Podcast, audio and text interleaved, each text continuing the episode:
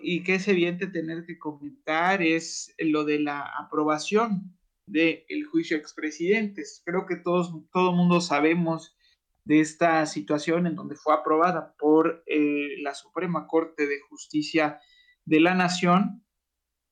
El proyecto se va a revisar, pero básicamente está aprobado. Y lo que yo quiero comentar con Avi, que está acompañando también en esta transmisión y como siempre, es lo de los festejos. Pero antes, Avi, ¿cómo estás? Muy bien, Alan. Buenas noches a todos. Buenas noches, Alan. Este, pues bien, contento y también en, el mismo mood para que le demos con todo a, la temática del día de hoy. Pues bien, pues sí, es que yo no sé si ya escuchaste esta parte de que se aprobó, se aprobó eh, la resolución, se calificó de constitucional sobre el juicio a, expresidentes y esto obviamente generó una eh, reacción de júbilo ante muchos, muchos ciudadanos que afuera, a las afueras de la Suprema Corte de Justicia de la Nación celebraron la aprobación de la consulta para enjuiciar a expresidentes. Déjame contarte que hoy por la tarde ciudadanos celebraron esta resolución de la Suprema Corte, quienes votaron a favor de consultar al pueblo respecto del juicio a expresidentes. A las afueras del edificio de la Corte, en la alcaldía Cuauhtémoc, en la Ciudad de México, un grupo de personas se reunió para festejar que sí habrá consulta. Y es que la iniciativa del presidente López Obrador contempla que si se aprobaba, si lo, si, si lo aprobaba la Suprema Corte, cinco expresidentes pudieran entrar a juicio. ¿Cómo ves? Bueno, importante esta nota, creo yo, más bien una nota demasiado, este, pues, de la magnitud más grande que yo creo que hemos tenido últimamente, digo, a, partir de también de esta situación de la pandemia, pero creo que ya una noticia de las más impactantes que hemos tenido en este año y porque bueno, no es nada no sabido ni ningún secreto a voces. Eh, pues varios expresidentes de la, de la nación, pues le quedaron debiendo, ¿no? A, a, la nación. No sé realmente, ¿no? Los términos diplomáticos y tampoco los procesos que se lleven a, a cabo. Nos, obviamente no es mi área, no estoy enterado de, estas instancias, ¿no? De cuál será el proceso, ¿no? Este, estamos de acuerdo que es este, la aprobación para una consulta del nivel público, ¿no? De, la acción del pueblo, por así decirlo, pero, este, pues falta ver también los procesos que, van a conllevar después de esta consulta. Claro que sí, pero aquí el punto central y lo que bien vale la pena recalcar, pues evidentemente es que volvemos a ser testigos de que si en su momento y fueran adecuados los procesos y los protocolos, estaríamos hablando de la expresión pura y simple de la voluntad del pueblo, es decir, de la democracia. Exacto. y eso es lo que resalta. Hacer el ejercicio de la democracia, creo que yo que es lo más importante, a excepción de, bueno, obviamente hay opiniones encontradas dentro del contexto social, ¿no? Porque somos individuos funcionando dentro de una sociedad, obviamente que va a haber muchas opiniones, pero creo yo que ya lleva ratito rompiéndose este tipo de protocolos en los cuales pues se demuestra que se empieza a efectuar de cierta manera el ejercimiento de, pues, esto que es la, la democracia. Creo que sí, eso es lo importante y este es el punto central. Esto es lo que hay que quedarnos de esta nota y creo que, por lo tanto, bien vale la pena dejar eso en, el, en, el, en, la mente de todos los que nos están escuchando para continuar eh, pues con otros, con otro tipo de notas. Hasta ahí con el tema de la consulta a los expresidentes. Vamos también a otro tema de índole eh, nacional. Y es que ayer por la noche, en el noticiero de Ciro Gómez Leiva, en imagen, se dio a conocer el video de la detención de Diego Uric. No sé si tú sepas quién es Diego Uric. Es el presunto feminicida o el principal sospechoso de la profesora Jessica González, una maestra eh, que fue hallada hace seis días ya en, Michoacán. Eh, Jessica González fue hallada con un golpe en la cabeza en Michoacán y según sus eh, familiares, la última persona que estuvo con ella fue Diego Uric. Por lo tanto, las versiones de la fiscalía apuntan a él como el principal sospechoso. En este video ha trascendido que Diego fue encontrado y detenido cinco días después de que fuera encontrado el cuerpo sin vida de su exnovia, ya decíamos la profesora Jessica González. Eh, en un hotel, e, este joven de 18 años estaba en un hotel en el estado de Jalisco y la confirmación de su detención llega a través del fiscal de Michoacán, Adrián López Solís, quien confirmó que el imputado fue trasladado a Morelia para iniciar el proceso y evidentemente pues se encuentra recluido en una prisión de mediana seguridad. Eh, en efecto, y enhorabuena, bueno, digo, creo que hasta este momento permanece como un un presunto, ¿no? En el caso sigue en la misma, en la misma circunstancia hasta que se dicte un veredicto distinto, ¿no? Ante, ante las autoridades competentes y ante el proceso competente que sea y necesario que requiera. Pero creo yo, y, nuevamente destacar esta cuestión de que se está empezando a actuar en este, en este, en este tipo de situaciones, ¿no? O sea, eh, para mí, a como yo estoy acostumbrado, creo que la gran mayoría de, de mexicanos estamos acostumbrados que el proceso de una captura es larguísimo, o sea, obviamente dependiendo, ¿no? Cuál sea el sapo, la pedrada, ¿no? Este, pero sabemos que son procesos larguísimos y muchas veces donde se queda hasta sin tener un culpable nunca, ¿no? Nunca se sabe quién fue. Entonces creo yo que comienzan a darse pasos importantes sobre este tema que nos aqueja, completamente este, crítico a todos, a toda la sociedad. ¿no? yo creo en, en, lo personal todos tenemos algún familiar del cual pues nos preocupa mucho la situación que se vive hoy en día, ¿no? Entonces este accionar para mí, en lo personal, creo que también comienza a dar el inicio de un accionar un poco más eficiente de parte de las autoridades. Creo que sí, y el hecho aquí es que estamos viendo el aparato de la justicia en acción principalmente. Yo debo confesarme personalmente como creyente y defensor de la justicia ante todo. Muchos me cuestionan por esa parte porque dicen que si yo sigo creyendo en algo que es prácticamente impalpable, pero yo sí creo todavía y defiendo la justicia, ¿no? Y creo que en casos como, como este, como el de, como el de Jessica, estamos viendo, como tú dices, un actuar mucho más eficiente de aquellos eh, partícipes en el proceso y por lo tanto estamos viendo eh, el ejercicio de la justicia, ¿no? En el caso de Jessica. Había trascendido también, y esto se los compartimos a través de nuestra edición digital eh, escrita en www.noticiasentepostlan.com, había trascendido que la Fiscalía de Michoacán ofrecía un millón de pesos para aquella persona que diera información, que coadyuvara con la captura de Diego Uric, que hoy ya está o iniciará su proceso este, penal, ¿no?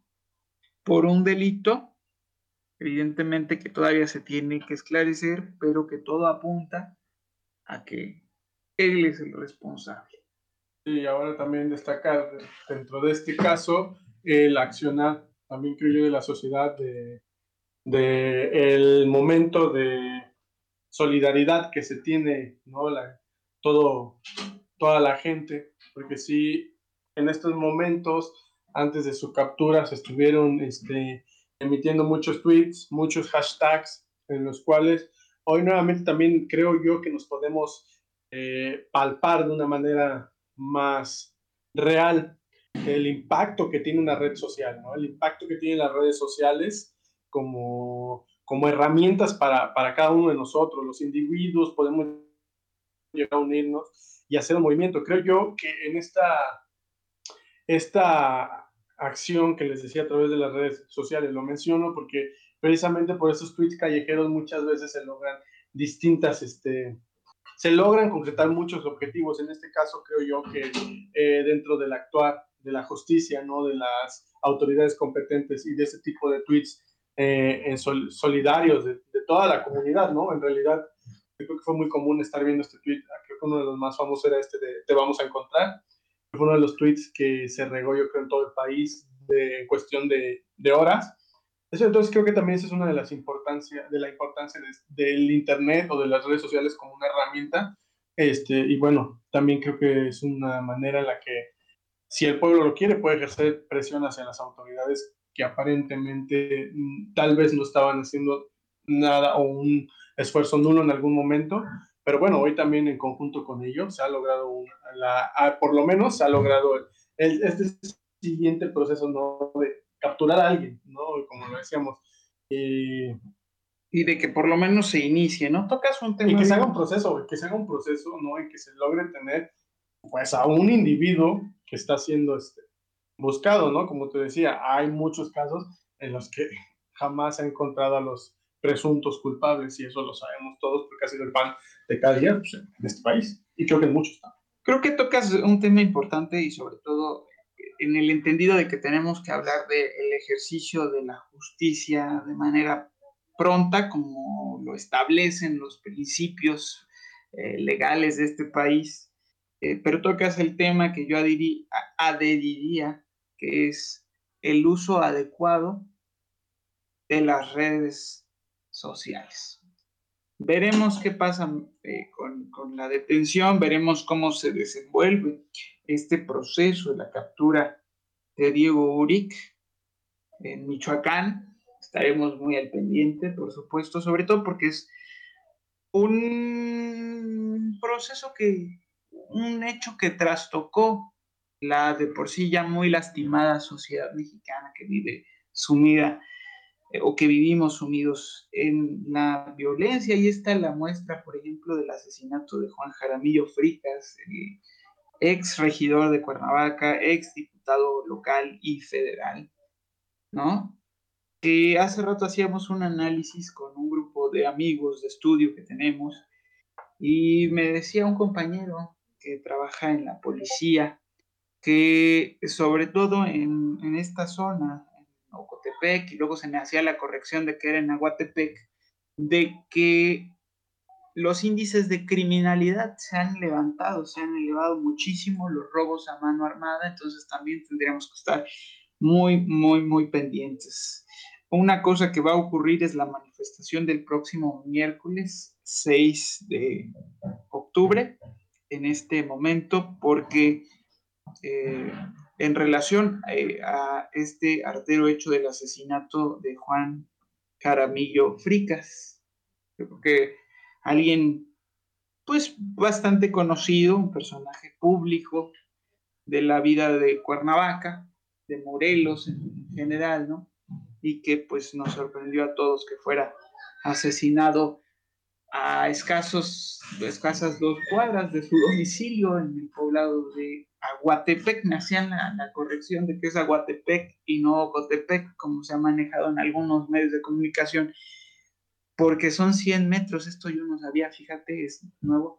Son 100 metros los que nos separan o, los que separan a Aguatepec de Ocotepec, estas colonias de Cuernavaca, y es un dato que también vale la pena dejar en claro. Sí, y bueno, es por eso que te decía, ¿no? Que nos encontramos ya expuestos como miembros de, una sociedad a estos casos al día al día, ¿no?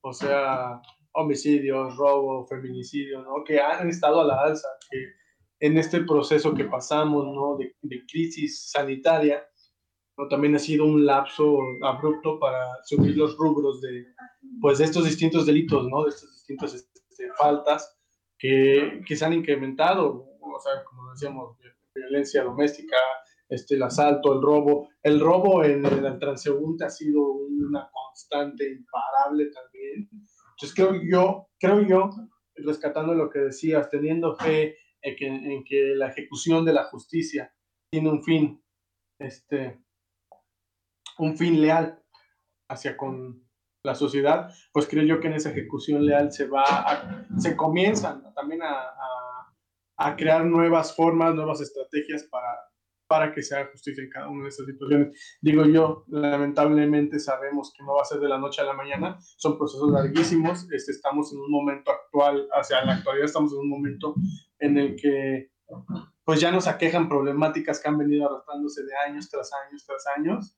Entonces creo yo que este, estos, estos inicios que damos como de, como de solidaridad, como en el caso de la de Janet, que se unió al pueblo, se unió a la gente, este, pues bueno, creo que también se empieza a dar cuenta que el poder que tenemos nosotros mismos, ¿no? Como, como parte de una sociedad, como individuos, pero también, digo, el, el estar dentro de estos movimientos creo que nos permite también darnos cuenta de que, pues, debemos actuar nosotros para que también la justicia pueda actuar de una manera más... Este, debemos tener eh, responsabilidad social, ¿no? Realmente. Y bueno, pues creo que ahí dejamos los temas nacionales y estatales. Hemos llegado al punto medio de nuestro programa de este día, de nuestro podcast. Es la mitad. Fíjate cómo se va bien rápido. Y quiero hacer el comercial de que ya saben que nos pueden escuchar eh, todos los martes y jueves en punto de las 8.30 de la noche de 8.30 a 9 de la noche aproximadamente. Nos van a escuchar en www.noticiasdepostlan.com a través de www.caleidoradio.tk, por supuesto, y decirles que si no tuvieron tiempo de escuchar en vivo nuestro podcast, lo podrán hacer a través de eh, Spotify, de Google Podcast, de Radios Libres y, de todas las plataformas digitales como YouTube, eh, Facebook, Instagram también. Estamos llegando poco a poco y estamos eh, posicionándonos en la preferencia de ustedes, sobre todo de la gente de Tepoztlán que nos escucha, de nuestro querido Tepoztlán. Está la cabina, nuestra pequeña cabina improvisada.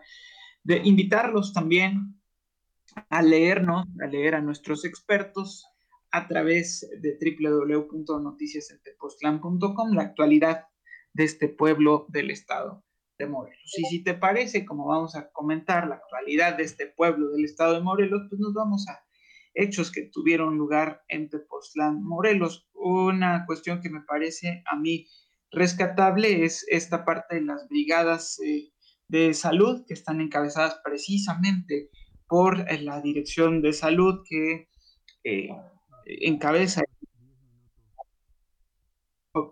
que encabeza el médico Mario, ¿me recuerdas? El, no recuerdo su apellido, me va a disculpar el médico Mario, titular de la Dirección de Salud Municipal, que está realizando recorridos en los comercios y en las principales calles de Tepoztlán, sobre todo a, a partir de esta apertura necesaria, decíamos ya en el podcast pasado, de Tepoztlán ante la nueva normalidad y ante la semaforización amarilla que hemos tenido.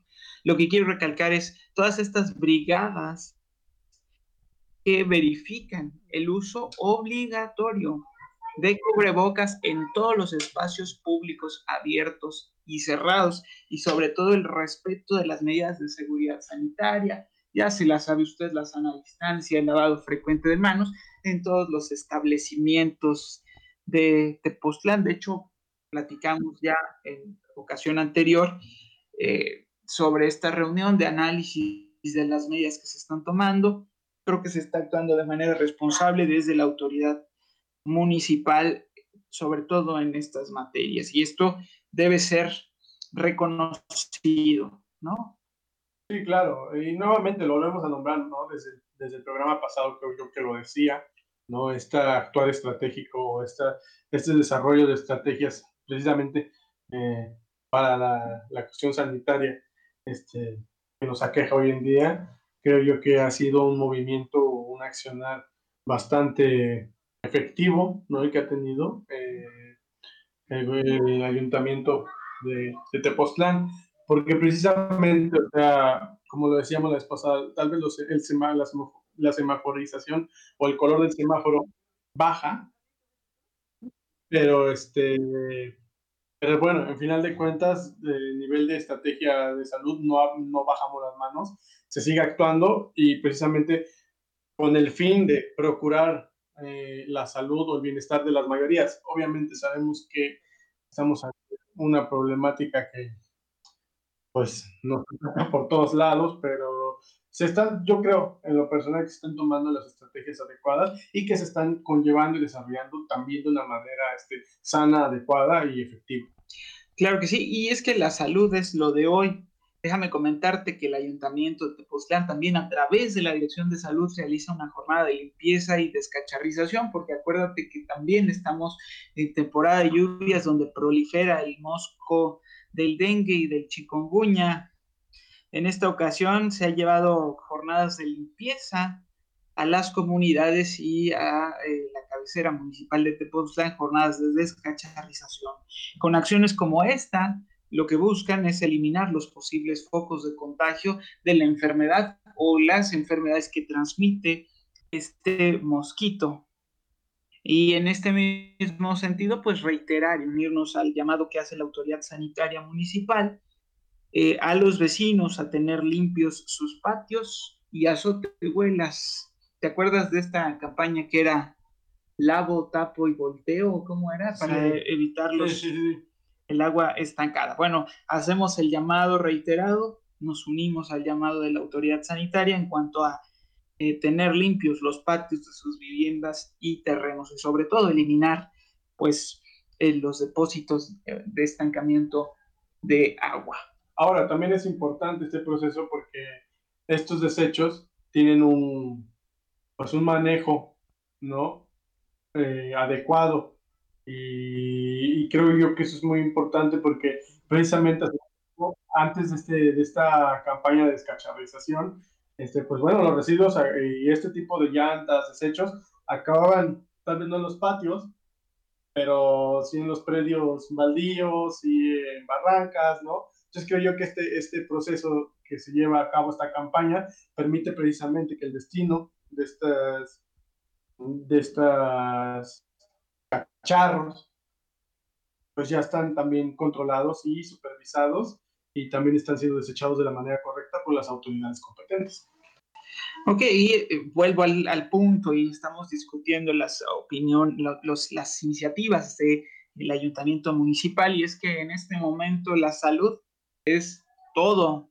Hoy por la mañana pudimos ser testigos de la instalación de, apenas inició el mes de octubre, de eh, los módulos móviles eh, de la Secretaría de Salud del Estado de Morelos, que se ha puesto para mastografías y otro más para iniciar las campañas de vacunación. Acuérdese también que estamos en temporada de influenza. Ya puede usted acudir a la explanada del auditorio Ilhuicali de Tepoztlán a que se le aplique esta vacuna contra la influenza 2020. El doctor López Gatel ayer en su conferencia de prensa nos dijo que tenemos que eliminar esos eh, mitos, o más bien dice, dicen los filósofos que hay que evitar la palabra mito para cuestiones médicas y científicas porque tiene una connotación diferente.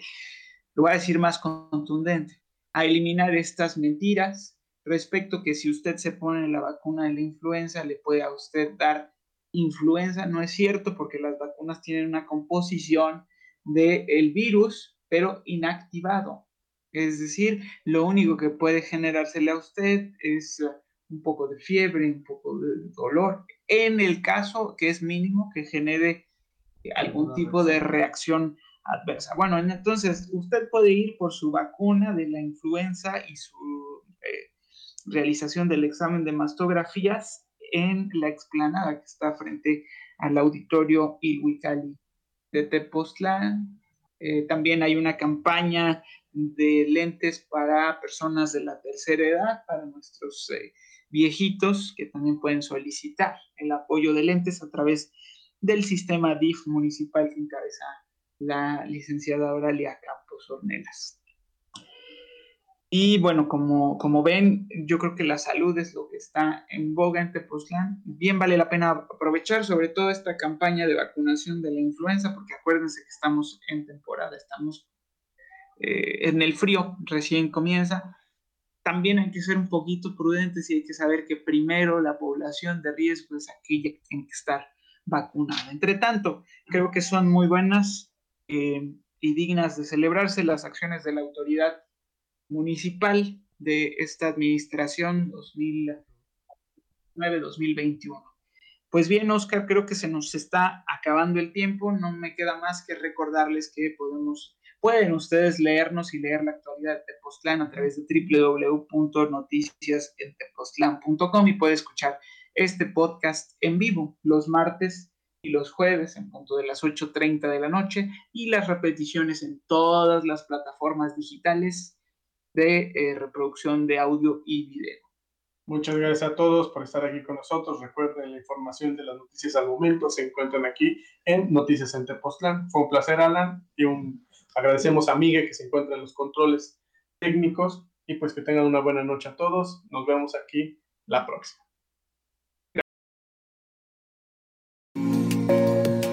El debate en Debate Post ha terminado por hoy, pero continúa en la próxima emisión de Noticias en Tepoztlán en www.caleidoradio.tk.